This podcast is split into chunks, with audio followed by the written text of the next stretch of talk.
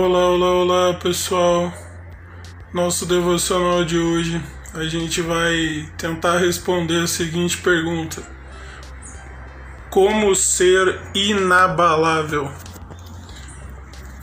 E, e para falar um pouco desse assunto, é, o versículo central vai ser o versículo 10 de Salmos 51.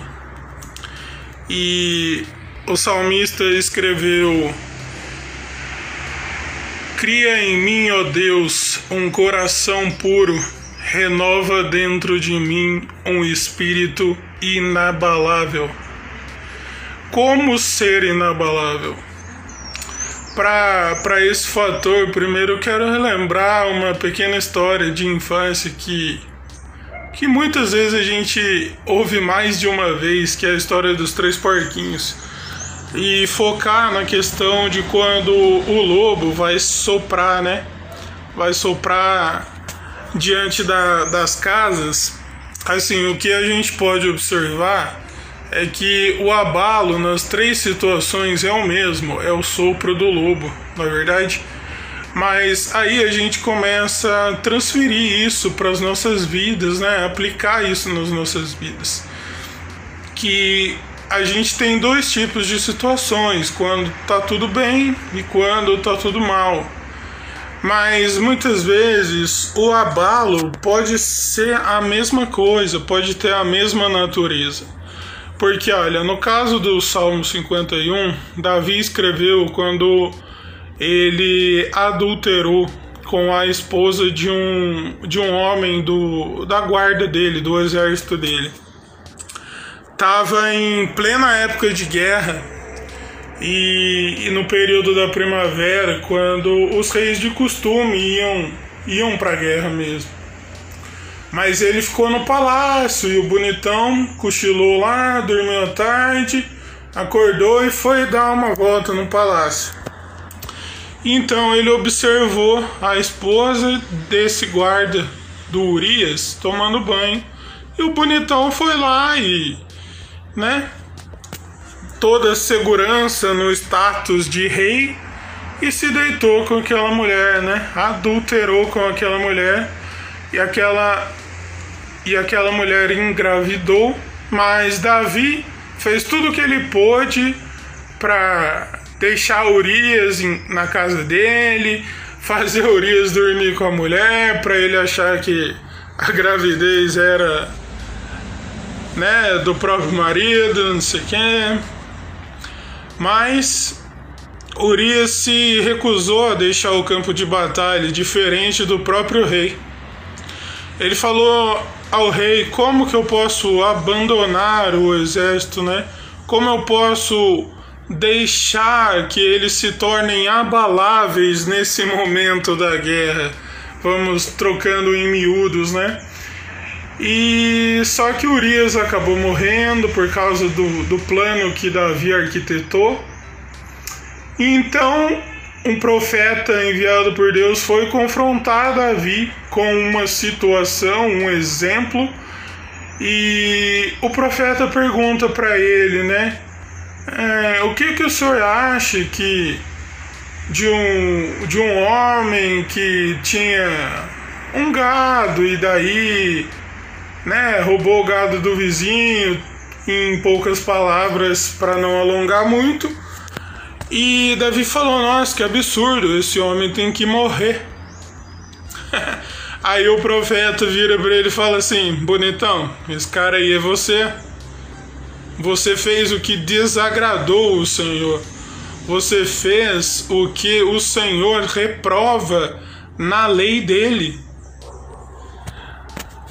E como sempre, né?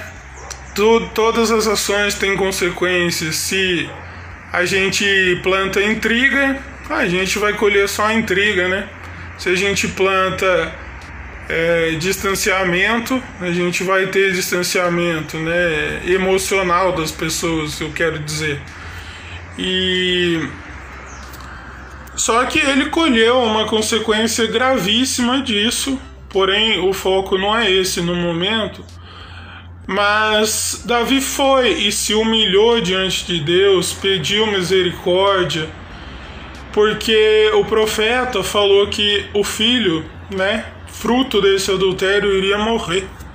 E Davi se abalou com aquela notícia, né? Ele sofreu, ele chorou, ele orou diante de Deus. E mas infelizmente por, por ser fruto, né, do pecado, por ser fruto do adultério, aquele filho morreu. E a gente despreza muitas vezes as consequências das situações.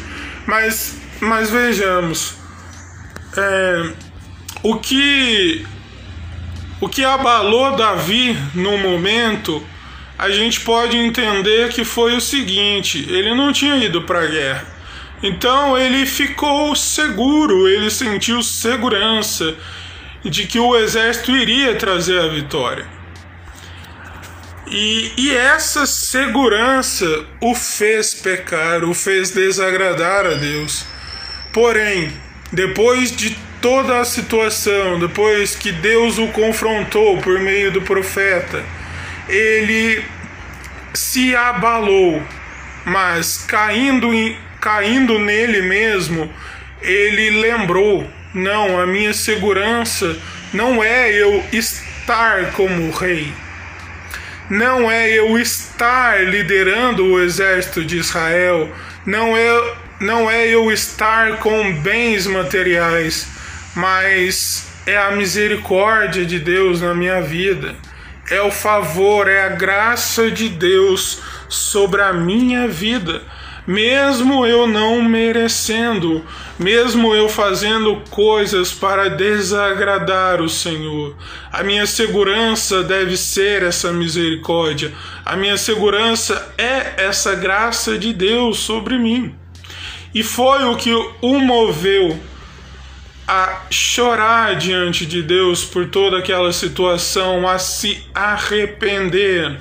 Mas muitas vezes a nossa cultura ela nos conduz a um caminho de não se arrependa nem do que você fez, nem do que você só do que você não fez. E isso é muito perigoso, porque aplicando em nossas vidas, a gente pode ver que em momentos muito bons que vivemos, tanto com amizades quanto com coisas que conquistamos em nossas vidas, é o que nos dá segurança. A gente firma a nossa segurança nesse tipo de coisa superficial. Mas veja bem, quando estamos enfrentando momentos difíceis, momentos de aflições. Geralmente, o que nos leva a tropeçar também é o mesmo motivo, só que com a força contrária, com a motivação contrária. Quando estamos bem, usamos aquilo, aquela segurança, para abaixar a guarda emocional, abaixar a guarda espiritual principalmente. E aquilo que parecia muito bom acaba se tornando motivo de tropeço, de queda.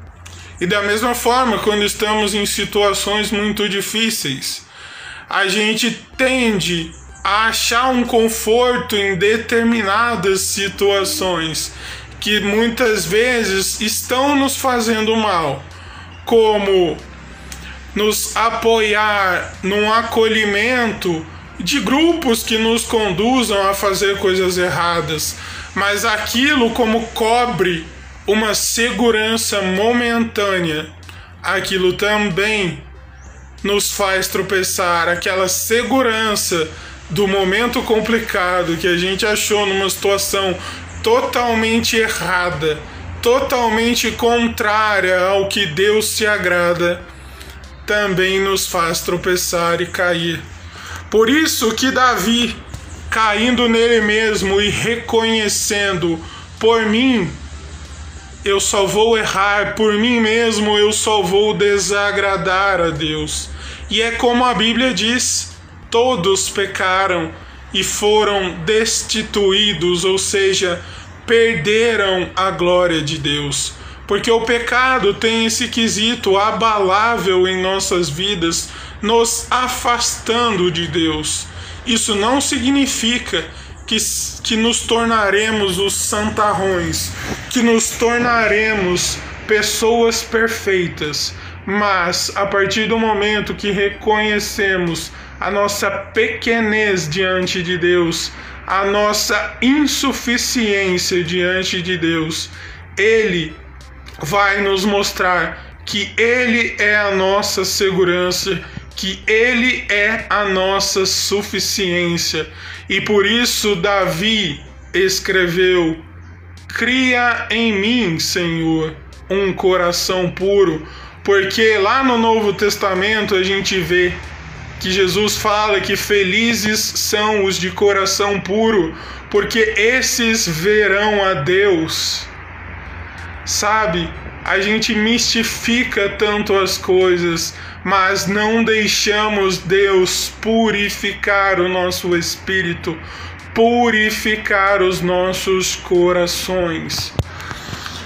Que a partir de hoje a gente possa compreender dessa forma que ser inabalável não está em coisas materiais, não está em coisas terrenas, que qualquer vento soprando vai levar, qualquer vento soprando vai abalar, mas se estamos firmados na misericórdia, na graça, principalmente porque para compreender o amor de Deus, precisamos compreender a misericórdia.